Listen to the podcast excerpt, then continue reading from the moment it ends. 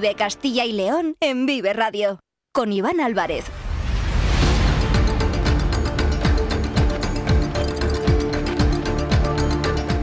Hola de nuevo, ¿qué tal? Muy buenas tardes. Seguimos en directo en la sintonía de Vive Castilla y León. Es martes 20 de febrero de 2024 y vamos en directo hasta las 3 en punto en la sintonía de Vive Radio, de Vive Castilla y León. Tenemos 45 minutos por delante para contarles muchos asuntos de la actualidad en eh, Castilla y León. Nos pueden escuchar a través de la FM de toda la vida en nuestra página web www.viveradio.es en todas nuestras plataformas de streaming y de podcast y en las redes sociales de Vive Radio. Lo hacen, como siempre, ya saben, con el sonido perfecto de nuestro técnico Ángel de Jesús. Tenemos muchos asuntos, como les digo, que contarles. Estamos pendientes de ese pleno en las Cortes de Castilla y León que va a comenzar a las 5 de la tarde, la segunda sesión del año, donde sin duda uno de los asuntos a tratar son esas protestas, las reivindicaciones de los agricultores y de los ganaderos, esas que les van a llevar mañana hasta la capital de España. Se lo comentábamos a la una de la tarde con Jaime Sánchez Cuellar, que algunos de esos eh, tractores ya se han echado a las carreteras, dirección eh, Madrid, donde desde mañana se concentrarán a las puertas del Ministerio de Agricultura. En este momento estamos pendientes de varios puntos, uno de ellos en la BU 123 en Burgos, a la altura de la localidad de Roa, donde se produce una retención debido a estos tractores que se están eh, destinando, como decimos, rumbo a Madrid. También en la VU en la BU 210 a la altura de Valdezate. También se encuentra en sentido creciente de la kilometración la circulación alterada por la presencia de tractores. Principalmente, como decimos, se están produciendo en la provincia de Burgos, también en otras carreteras como la, la BU 1041 a la altura de Santa María del Campo, de Villagonzalo Pedernales o de Arcos. Estos son algunos de los puntos desde donde salían estos tractores para poner dirección a Madrid. También en Villafruela, en Olmedillo de Roa y estamos pendientes, aunque de momento sin incidentes, en las provincias de León o Valladolid. Por ejemplo, en Tordesillas también ponían dirección al Espinar en, Segovia por la carretera de Olmedo. Vamos a hablar también del consumo de tabaco. Vamos a conocer las cifras actuales en cuanto al eh, consumo en Castilla y León a nivel eh, nacional y también cómo hay una nueva moda, la de los vapeadores, los vapers electrónicos, que están sustituyendo, sobre todo entre los jóvenes, el consumo de los cigarrillos de toda la vida. Vamos a viajar hasta la ribera del Duero porque hay una asociación que busca fomentar la vivienda en las zonas rurales para poner freno al fenómeno de la despoblación. Les vamos a contar una historia muy curiosa de un piano en la provincia de Soria y ayer a esta hora hablábamos en directo sobre el Tour del Talento de la Fundación Princesa de Girona que llegaba a Salamanca con actividades enfocadas a los jóvenes durante toda la semana. Y hoy la noticia también está en Salamanca porque su majestad la reina Leticia se encuentra en la capital eh, charra con motivo de esta segunda parada del Tour del Talento. Como decimos más de 250 actividades que se van a desarrollar durante todo este año por el territorio nacional. Así que se encuentra el presidente de la Junta Alfonso Fernández Mañueco también la reina Leticia hoy en Salamanca que sin duda es uno de los puntos más importantes de noticia en toda España. Son las 2 y 19 minutos, vamos en directo hasta las 3 en punto en Vive Castilla y León. No se muevan.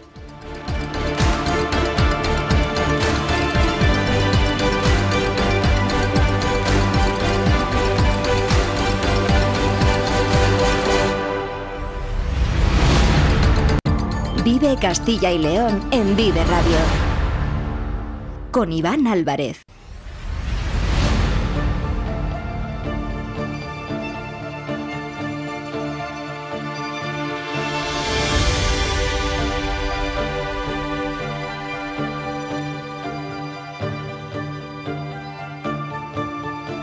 Y como les decía, vamos a hablar del consumo de tabaco porque según la Organización Mundial de la Salud, el consumo del tabaco ha caído en casi todo el mundo. El número de adultos que consumen tabaco viene cayendo de manera constante en los últimos años. De hecho, por ejemplo, en 2022, uno de cada cinco adultos en todo el mundo eran fumadores. Comparado con el año 2000, cuando eran uno de cada tres. Estamos pasando, es decir, del 33% al 20%. Eh, es un informe que analiza las tendencias sobre la prevalencia del tabaquismo entre el año 2000 y el año 2030 y se ha revelado que 150 países del mundo han logrado reducir el consumo de tabaco. Esto también pasa en España y en Castilla y León se está reduciendo de una manera más lenta de la que nos gustaría el consumo o el número de fumadores. Aunque eso sí, la edad media para empezar a fumar aquí en Castilla y León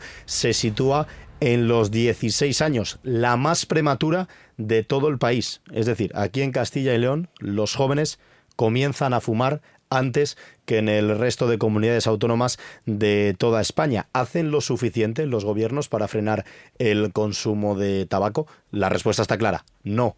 ¿Por qué? Porque tampoco les interesa. Hacienda ha ingresado por tabaco el doble de dinero que hace 25 años, cuando el consumo es la mitad. Consume menos gente, el tabaco cada vez cuesta más, entonces Hacienda, la agencia tributaria y el gobierno de España en definitiva ingresa más por el consumo de este producto. Estamos hablando de 2.000 millones de cajetillas anuales que se consumen en España. Diego Rivera, ¿qué tal? Muy buenas tardes. ¿Qué tal, Iván? Muy buenas tardes. Son diferentes aristas, diferentes cuestiones, sobre todo también con la presencia de los vapeadores, estos eh, vapers electrónicos que estarán viendo sobre todo a muchos jóvenes, cada vez más, lo decimos, Castilla y León, la comunidad más prematura en todo el territorio nacional. A partir de los 16 años se empieza a fumar. Fíjate lo que te digo, me parece tarde. Me parece tarde. Me parece tarde, o sea, no, no, no que empiecen tarde, que ojalá no empezaran nunca, sino que... Que esperaba que la cifra fuera menor, ¿no? Claro, o sea, yo...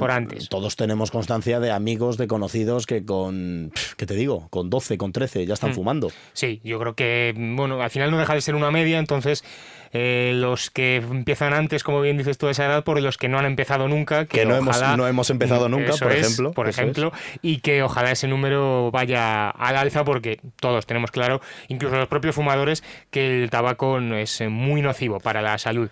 Te voy a dar algún dato, Iván, también de consumo. Eh, es verdad que, eh, como decías, en Castilla y León ha descendido mucho el consumo de tabaco. Por ejemplo, en el año 2005, en Castilla y León, el número de cajetillas que se vendió, estas cajetillas de 20 cigarrillos, fue de en torno a 226 millones.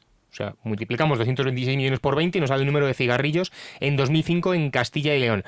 Hubo ya una bajada en el año 2011, eh, una vez que se endureció esa ley antitabaco y, por ejemplo, se prohibió el hecho de fumar en eh, espacios cerrados y los datos de 2022 hablan de que se han vendido en Castilla y León en torno a 100, a 104 millones de cajetillas de tabaco. Aún así, ya digo, el número es eh, enorme, pero ha bajado más de la mitad en estos eh, últimos 17 eh, años.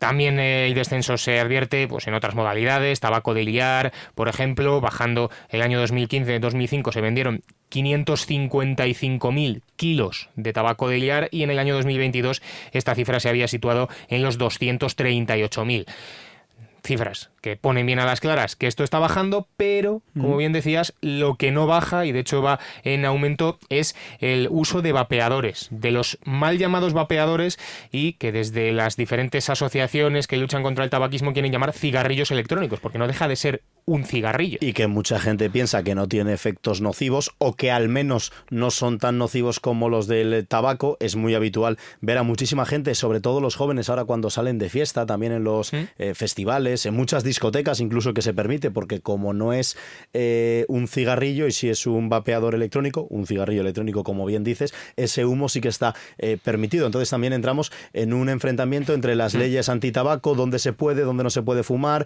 el hecho de las terrazas, que con el COVID no se permitía, y claro, los hosteleros en muchos casos no quieren que se prohíba fumar en las terrazas porque eso lógicamente también restaría el número de consumidores, de gente que se acerca a los bares, a los restaurantes. Al final es una disyuntiva con esos vapeadores, como dices, ganando notoriedad y ganando presencia sobre todo entre los jóvenes. De hecho, otro dato, Iván, el 53,1% de los estudiantes de entre 14 a 18 años de Castilla y León han probado estos eh, vapeadores. El porcentaje en 2014 solo era del 14%, así que como vemos ha subido muchísimo Y de todos estos asuntos, Iván, hemos hablado en Vive Radio con Raquel Fernández, que es la presidenta de la asociación nofumadores.org.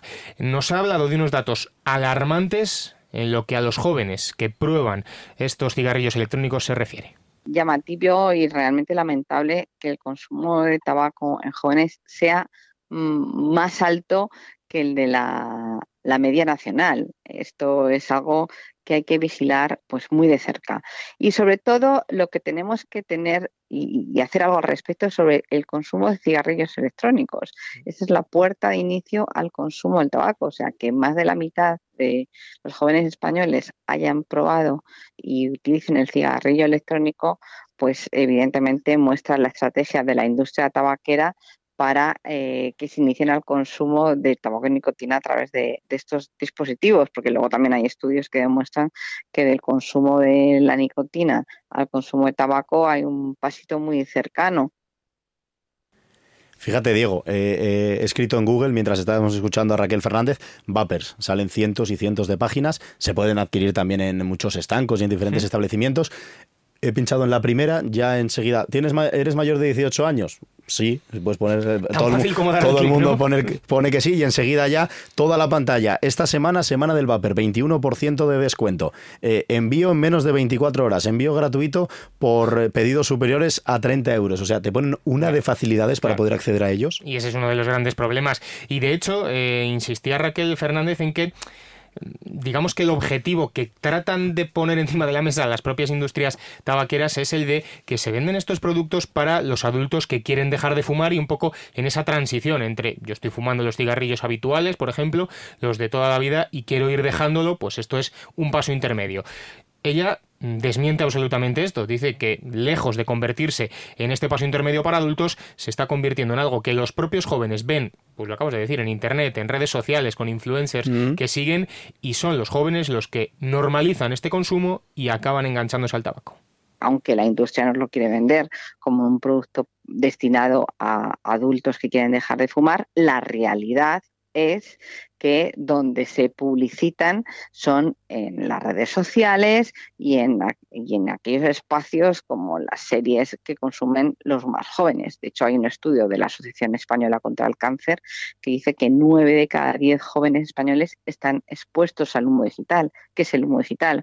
Pues aquel que consumen pues, eh, sus, sus mm, personas de referencia en redes sociales a los que ellos siguen, teniendo en cuenta que nuestros jóvenes pasan una cantidad de horas ingentes delante de estos dispositivos y navegando redes sociales, pues la verdad es que hay que hacer algo al respecto. Y también, eh, uno de los detalles, Iván, que has comentado anteriormente, esa creencia, ese falso mito, porque mm. es absolutamente falso, de que estos eh, cigarrillos electrónicos, estos vapeadores, son menos nocivos para la salud que los cigarrillos eh, habituales. Bueno, pues ponía un ejemplo, creo que tremendamente gráfico y que lo explica a la perfección Raquel Fernández. Esto es como tiras entre un piso 20 y un piso 15. Te vas a matar igual.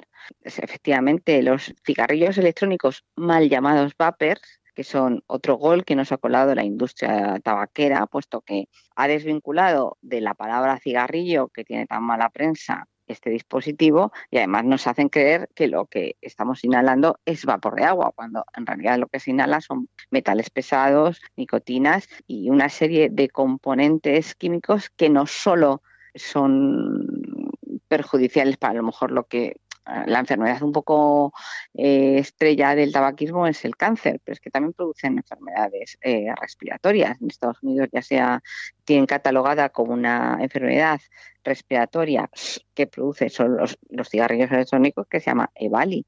O sea, que es que el impacto puede ser incluso a más corto plazo. Es que realmente para ser menos malo que el tabaco hace falta muy poquito, porque el tabaco es terrible. Estamos hablando de esos eh, vapeadores, esos cigarrillos electrónicos Sanidad ha anunciado el plan integral antitabaco que se va a aprobar en este año 2024 y que una de sus principales intenciones o uno de los principales planes que quieren poner en marcha desde el Ministerio, Diego, es ampliar esos espacios sin humo, ¿no? Sí, y por ejemplo a las terrazas, eh, que los eh, hosteleros eh, vean cómo los clientes no pueden fumar en esas mesas, tengan que alejarse de las mismas, algo que no están recibiendo mm. de buen grado. Ya ha habido varios representantes de las asociaciones de hostelería aquí en Castilla y León que que se han mostrado en contra de esta medida que pretende impulsar el Ministerio de Sanidad y Mónica García. Sobre este asunto también se ha pronunciado la presidenta de nofumadores.org, Raquel Fernández. En cuanto a las terrazas sin humo, es algo totalmente indispensable. Romper el nudo tabaco y ocio es indispensable para desnormalizar el consumo de tabaco, para enseñar a los más jóvenes que lo normal es no fumar, para proteger la salud de los no fumadores, tanto clientes como trabajadores, porque aquí se van a ver también beneficiados los empresarios hosteleros, porque muchos trabajadores eh, tienen bajas laborables eh, precisamente por estar expuestos a un cancerígeno en su puesto de trabajo. Y luego, por otra parte, eh, va a ayudar a ese 70% de fumadores que quiere dejar de serlo para tener una motivación extra o más para dejar de fumar o para fumar menos. Tener en cuenta que la mayoría de los cigarrillos que uno se fuma son cigarrillos sociales. Por lo cual, el hecho de que ya sea un poquito más incómodo el fumar esos cigarrillos eh, y esto de menos placer, pues va a ayudar efectivamente a que se fume menos.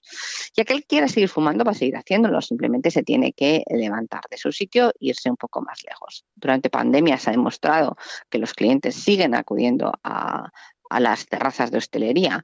Se puede, se pueda fumar o no se pueda fumar, por lo cual evidentemente no va a haber un efecto negativo en la economía de los hosteleros y también hablaba Raquel Fernández de la posibilidad de no solo eh, limitar el consumo de tabaco en las terrazas de los eh, establecimientos hosteleros, sino ampliar esos espacios sin humo a playas, piscinas y otra serie de lugares. No es solo ampliar los espacios sin humo a las terrazas de hostelería, hay que ampliarla a muchos espacios más, hay que ampliarla a las puertas de los centros educativos, hay que ampliarla con una distancia mínima de 10 metros, hay que ampliarla a los parques, hay que ampliarla a, los, a, las playas, tanto marítimas como fluviales. Vosotros tenéis playas fluviales donde no se debería permitir fumar porque deberían de ser espacios donde estemos no solo eh, protegiendo la salud de todos los que allí acudimos, sino también el medio ambiente, porque el impacto en colillas que tienen todos esos espacios naturales es muy, es, es muy dañino, dañino para, para el medio ambiente y termina al final en nuestra cadena trófica. Luego también espacios como las piscinas, lugares de ocio donde además suele haber un, suelen ir las familias y todo, todo forma parte de esta desnormalización del consumo de tabaco. Pues estaremos muy pendientes cómo van avanzando, sobre todo esas medidas que quieren aplicar desde el Ministerio de Sanidad para ampliar esos espacios sin humo, si las terrazas acaban formando parte o no de este grupo y sobre todo también las protestas de muchos consumidores de tabaco, de muchos fumadores y de los profesionales de la hostelería que ven cómo eso podría repercutir negativamente a sus negocios. Diego Rivera, muchísimas gracias. Gracias Iván, hasta luego. Vamos a seguir hasta las 3, son las 2 y 33 minutos, ya viene David Alonso al estudio de Vive Radio para seguir hablando de la actualidad de Castilla y León. En CESIP nos importa tu empleo, la precariedad y tus pensiones. Hemos liderado importantes avances como las 35 horas o la carrera profesional, pero son numerosos los desafíos. Por eso te mereces un sindicato independiente, plural, abierto y profesional. En CESIF nuestras propuestas son las tuyas, porque si tú no te conformas, nosotros tampoco. Alcemos la voz. Vota CESIF. Vive Castilla y León en Vive Radio con Iván Álvarez.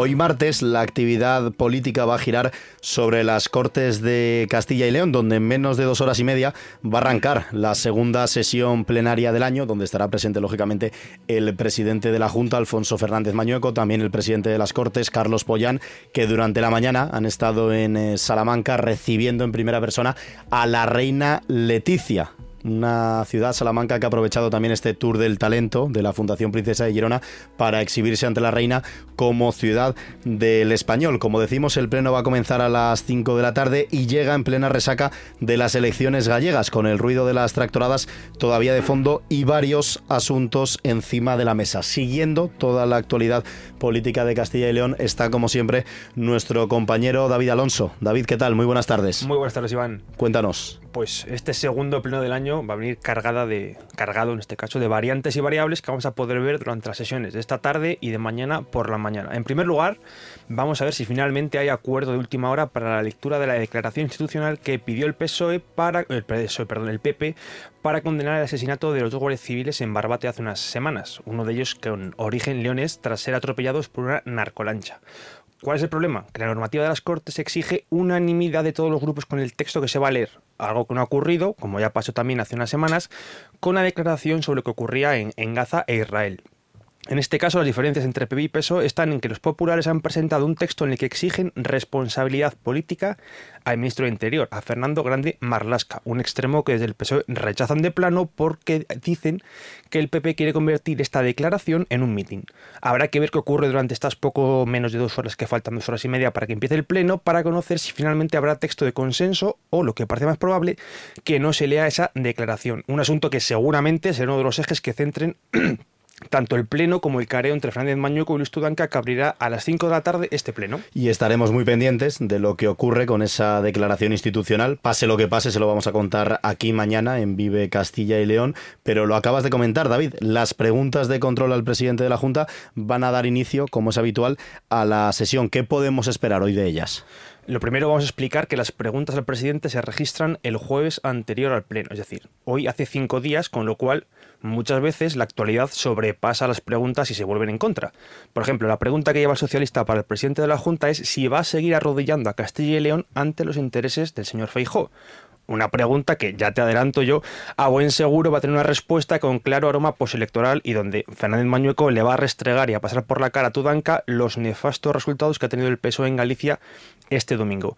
Otra de las preguntas interesantes, más bien por, por el morbo que, que van a tener es eh, la que le formule Francisco Igea, ex vicepresidente de la Junta con el propio Fernández Mañueco, al presidente para conocer qué valoración hace de los dos primeros años de legislatura, que se, se cumplen ahora en escasos días, del gobierno de PP y Vox.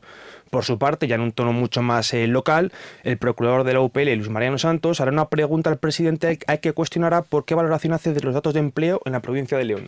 Y más allá de estas eh, tres preguntas, David, al presidente de la Junta, ¿qué otras claves nos puedes dar para no perdernos de la sesión de esta tarde y también de mañana miércoles? Pues ya entrando en la parte de las proposiciones no de ley, las famosas PNL, tenemos una del PP y otra del PSOE, que es previsible que eleve la intensidad en las Cortes. En primer lugar, el Grupo Popular va a presentar una PNL para reivindicar el carácter estratégico del sector agroalimentario en la que insta a la Junta a pedir al Gobierno central que revise los elementos que lastran la competitividad del campo. De forma paralela, el PSOE ha presentado otra iniciativa para reclamar, en su caso a la Junta, un fondo de 150 millones en ayudas directas al sector eh, que vaya incluido dentro de los presupuestos de este año. Además, el PSOE va a presentar una PNL para pedir una ovación cerrada al cine y la cultura que suponga una condena a las palabras del vicepresidente de la Junta, Juan García Gallardo, antes de los Goya.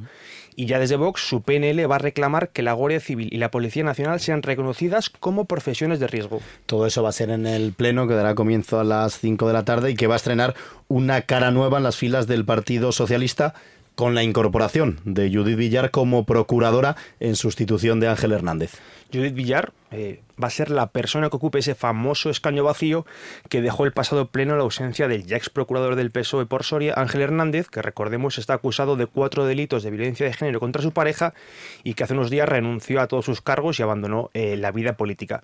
Judith Villar es maestra de educación infantil y primaria, nacida en Olvega hace 45 años y tomará posesión de su cargo de procuradora al inicio del pleno por la provincia de Soria, ya que fue la número dos en las listas de las elecciones autonómicas del año 2022 una cámara que no es nueva para Judith Villar, ya que fue procuradora en la anterior legislatura y se ocupó de asuntos de educación de, en, lo, en, la parte del Grupo Socialista. Bueno, pues esa es la actualidad política de hoy, martes 20 de febrero en Castilla y León, así que despedimos a David Alonso porque se va rápido para llegar lógicamente sí. al inicio de esa sesión a las 5 de la tarde en las Cortes de Castilla y León y mañana lo vamos a contar en Vive Radio. David, mañana estaremos aquí. Muchísimas gracias. Un abrazo, un saludo. El sector primario en Castilla y León es el protagonista cada mañana en Vive Radio. Desde las 7 y 10 de la mañana, de lunes a viernes. De lunes a viernes. Jaime Sánchez Cuellar te ofrece toda la actualidad informativa relacionada con la agricultura y la ganadería. Y la ganadería. Para estar al día. Para estar al día. Vive el campo. De lunes a viernes cada mañana. Vive el campo. Aquí en Vive Radio. Vive Castilla y León en Vive Radio con Iván Álvarez.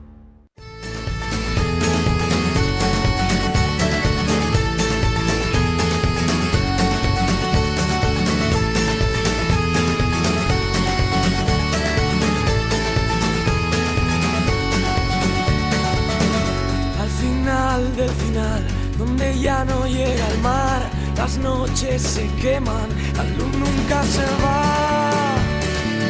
¿Cuándo vamos a parar? Seguimos en directo en la sintonía de Vive Radio, de Vive Castilla y León. Como ya sabéis, la despoblación es un problema que afecta cada vez más a los municipios de la denominada España vaciada, esa España rural entre la que se encuentra Castilla y León. El envejecimiento de la población saltaba a la palestra unos días atrás cuando el ministro, Óscar Puente, se refería a la comunidad como un geriátrico a cielo abierto en unas críticas a los gobernantes de Vox, declaraciones que fueron respondidas directamente por el presidente de la Junta, por Alfonso Fernández Mañueco. En esta sintonía de Vive Castilla y León nos gusta poner en valor aquellas iniciativas destinadas a impulsar las zonas rurales de nuestra comunidad, proyectos que tienen como objetivo paliar el éxodo de población y fomentar el desarrollo económico de esas zonas más olvidadas. Un ejemplo de ello es el trabajo que realiza la Asociación Rural Vibre en Aranda de Duero. Es un colectivo que lucha por el desarrollo rural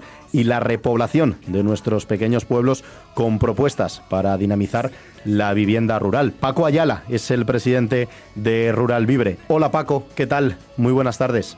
Buenas tardes, Iván, y gracias por esta difusión que nos dais a través de Vive Radio. Cuéntale a los oyentes, Paco, qué es eh, Rural Vívere, cómo surge esta asociación y con qué objetivo nace. Bueno, pues Rural Vívere nace un poco con el objetivo de hacer algo, de hacer algo por, por, por en concreto yo decía al principio por mi pueblo, pero mi pueblo pues lógicamente está ligado, está dentro de la ribera del Duero y lo que pasa en un pueblo pues afecta a otro y ese hacer algo, decir, pues bueno, ¿qué podemos hacer? ¿Qué podemos hacer? Y vemos pues que la vivienda de, de alquiler en los pueblos pues es un reto muy muy grande. Si queremos atraer nuevos pobladores necesitamos vivienda de alquiler. Y ahí es donde está nuestro reto enfocado principalmente. Claro, porque eh, Rural Vivere apuesta por una dinamización de esa vivienda rural que es tan necesaria para que las familias se enclaven en nuestros pueblos, de la denominada, aunque nos duela, pero es así, España rural, España vaciada, que forma parte de Castilla y León. Pues sí, queremos que a través de la vivienda, pues eh, atraer familias, nuevos pobladores, las empresas van a tener la opción de seleccionar pues a, a, trabajadores especializados y por eso pues nosotros hacemos presentaciones eh, a menudo pues en locales públicos, nos dirigimos también a empresas de tal forma que bueno, pues nosotros nos financiamos con la cuota de los socios, cuota de las personas y las aportaciones de las empresas. Porque hablabas eh, de dos conceptos, Paco. Estabas hablando de la vivienda y de las empresas. Claro, las empresas necesitan trabajadores, necesitan talento, pero esa falta de vivienda o su excesivo precio, que también es lo que ocurre en muchos casos, supone un hándicap para, para estas empresas. Pero claro, los pueblos están perdiendo población pero a la vez asistimos a que faltan viviendas. ¿Cómo puede surgir eh, este fenómeno? Quizás se deba ¿no? a esa escasez de viviendas que puedan ser habitables. Claro, efectivamente, lo que ocurre es, decimos, ¿falta vivienda? No, hay mucha vivienda. Lo que pasa es que hay mucha vivienda deshabitada, mucha vivienda que, que no es habitable.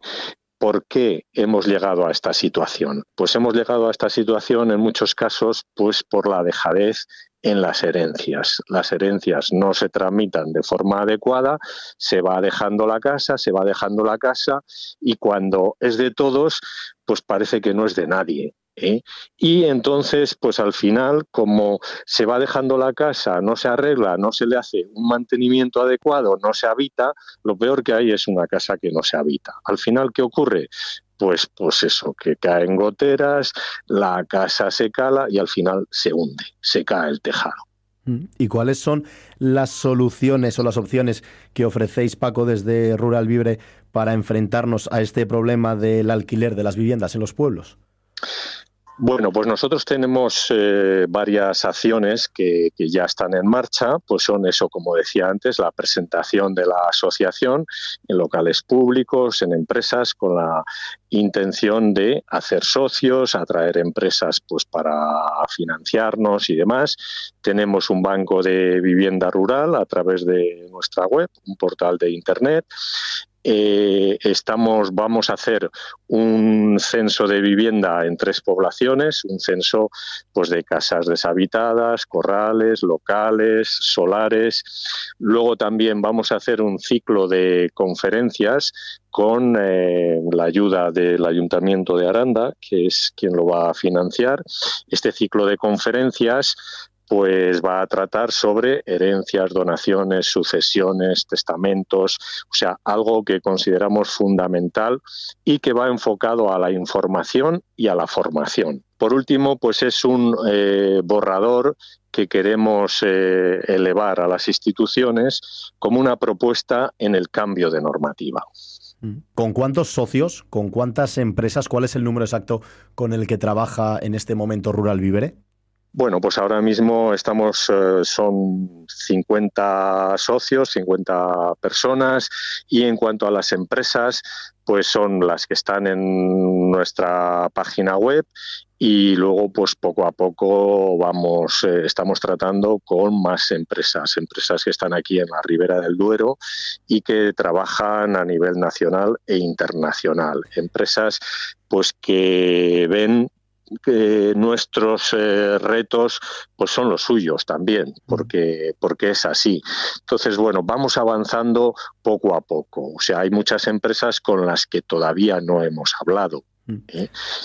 Porque estás comentando, Paco, el tema de la comarca de la Ribera del Duero, por la zona de, Aranda y toda esa comarca ribereña, pero al final eh, Rural Vivera, aunque tiene ahí su principal foco de atención, sí que es verdad que colaboráis y os ponéis en contacto con socios y con empresas del conjunto de Castilla y León, o sea que podéis ampliar también ese foco de actuación.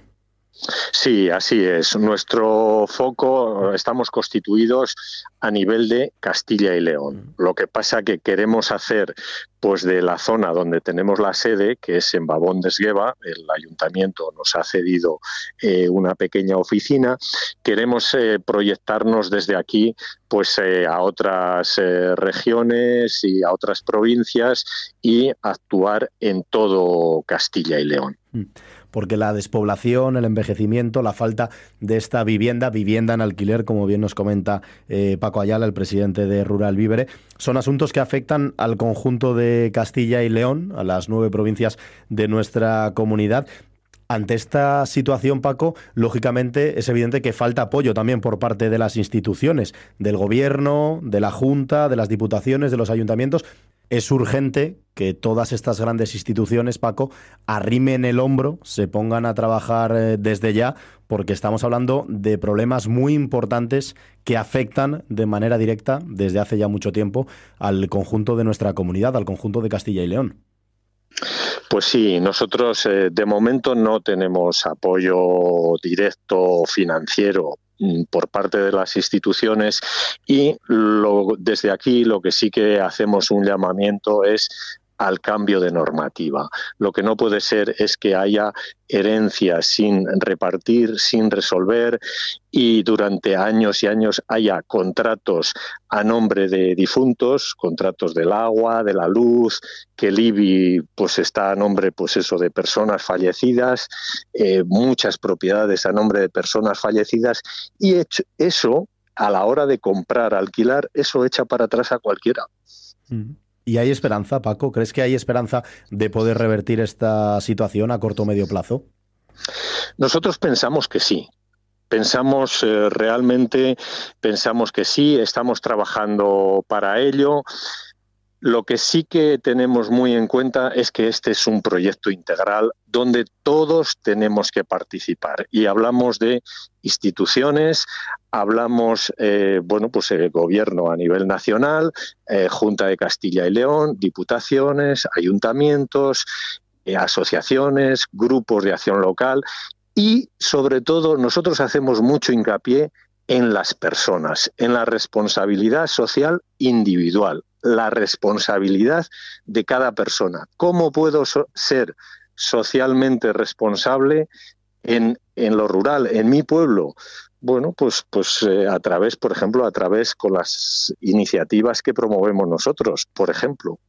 Es que, fíjate, Paco, estoy escuchándote y la verdad es que estoy completamente seguro que hay muchos, muchísimos oyentes de Vive Castilla y León que se sienten completamente identificados con lo que estás comentando, ¿no? Esa no falta de vivienda, al contrario, viviendas que las hay en los pueblos de Castilla y León, pero que son viviendas cerradas, viviendas de personas que ya han fallecido, que hay problemas con la herencia o directamente que hay eh, hijos, familiares que las heredan no les gusta regresar al pueblo y directamente las tienen cerradas y completamente abandonadas. En mi pueblo ocurre, en Valderas, en la provincia de León, 1.400, 1.500 habitantes aproximadamente en invierno. Lógicamente, esa cifra aumenta con la llegada de las vacaciones, con la llegada de los meses de verano y tengo amigos conocidos que no tienen dónde quedarse en verano precisamente por eso, porque no hay viviendas en alquiler. Hay muchas cerradas, casas, pisos, pero lógicamente no están en alquiler porque lo que decimos, se encuentran completamente abandonadas o directamente los propietarios pues eh, no quieren hacerse cargo de ellas. Eh, Paco Ayala, es importante por ello poner en valor el trabajo que se realiza desde asociaciones como Rural Vívere, cuyo objetivo es eh, dinamizar nuestros pueblos, ese desarrollo rural, la repoblación de nuestras pequeñas localidades, pequeños municipios, con propuestas para sacar adelante esa vivienda rural. Paco Ayala, presidente de Rural Vibre, enhorabuena por vuestro trabajo y muchas gracias por compartir estos minutos en Vive Castilla y León. Pues muchas gracias, Iván, por esta difusión. Gracias a vosotros. En Vive Radio escuchamos lo que pasa a nuestro alrededor y te lo contamos. Para informarte, para entretenerte, para emocionarte. Con las voces más locales y los protagonistas más cercanos. Su cultura, su música, su actualidad, su deporte, sus gentes. Vive lo tuyo. Vive tu radio. Vive Radio. Vive Castilla y León en Vive Radio. Con Iván Álvarez.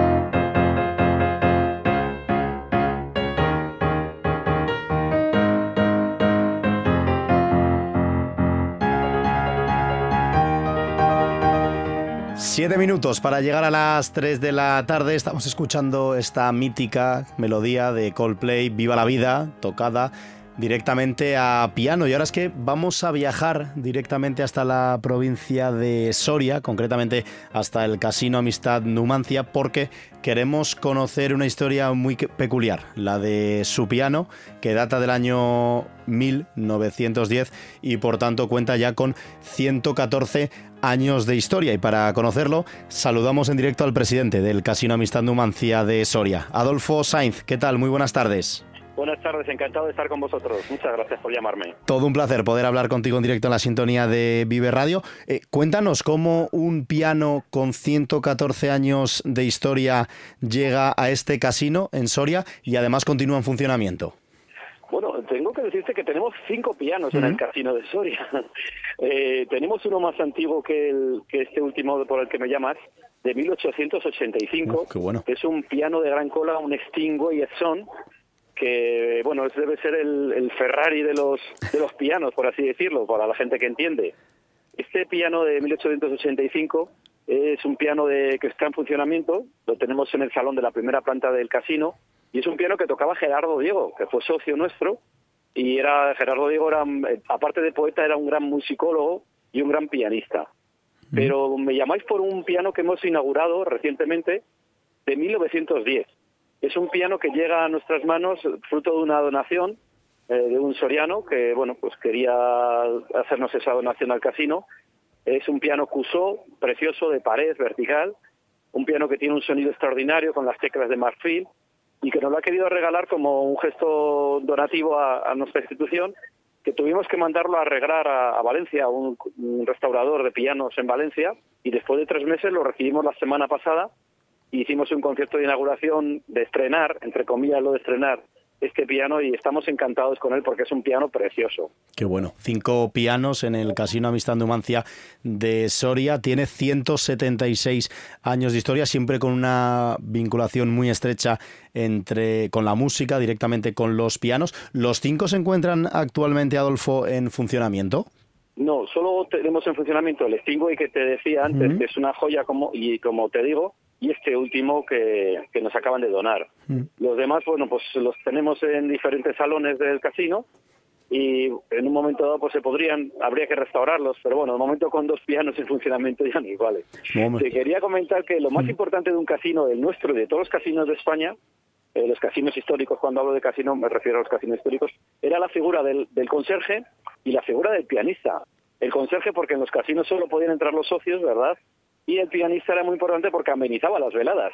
Yo mm. me quiero imaginar a los sorianos de hace 175 años, cuando iban al casino a, la tertulia o a, jugar a las cartas, pues me imagino al pianista amenizando la velada hasta altas horas de la madrugada, porque por entonces no había otro tipo de diversión más que, más que escuchar el piano en una buena tertulia con, una, con un buen cigarro o con un buen eh, un buen café o lo que, lo que tomaran por aquel entonces.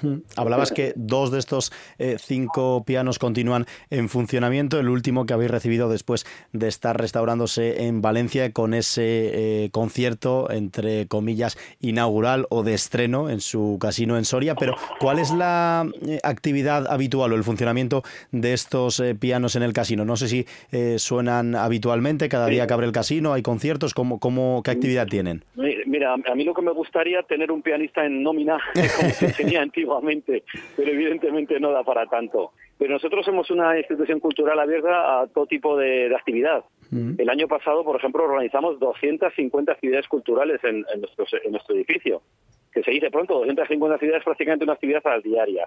Y de esas 250, muchas, muchas fueron conciertos, algunos de piano y otros de otro tipo de música pero los pianos los tenemos nosotros para que funcionen, para que los sorianos y los socios del casino puedan disfrutar de la música de estos pianos, que es una auténtica gozada. Escuchar un piano de 160 años y el que nos han, el que nos han regalado ahora de 110 años, pues imagínate qué sonido, qué, qué maravilla escuchar esos pianos.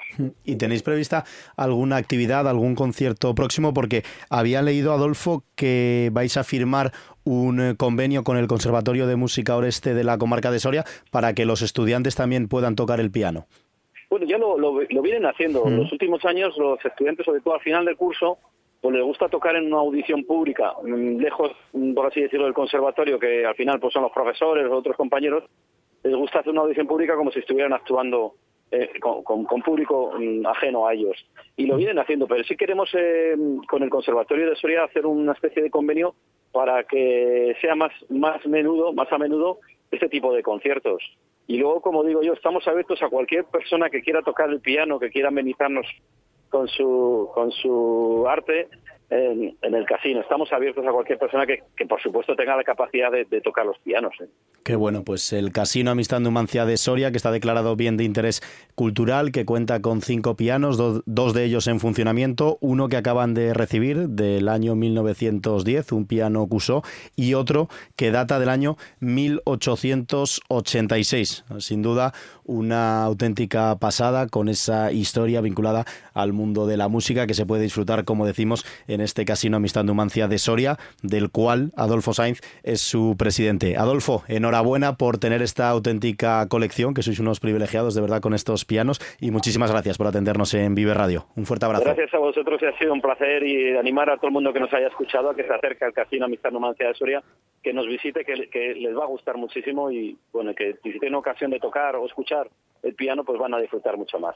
Pues agotamos este último minuto que nos falta para llegar a las 3 de la tarde en la sintonía de Vive Castilla y León, recordando que cientos de tractores ya se han echado a las carreteras en Castilla y León, ponen rumbo a Madrid, donde mañana va a tener lugar esa gran tractorada frente a las puertas del Ministerio de Agricultura, principalmente movilizaciones que se están llevando a cabo, esos tractores que han salido desde las provincias de León, de Valladolid y de Burgos. Y atentos también al eh, tiempo con temperaturas máximas que pueden alcanzar los 18 grados en varias de las provincias de Castilla y León, pero a partir de mañana y sobre todo a partir del jueves la Agencia Estatal de Meteorología que avisa de una llegada de un frente frío que puede dejar lluvias, nieves y también fuertes vientos durante los próximos días en nuestra comunidad.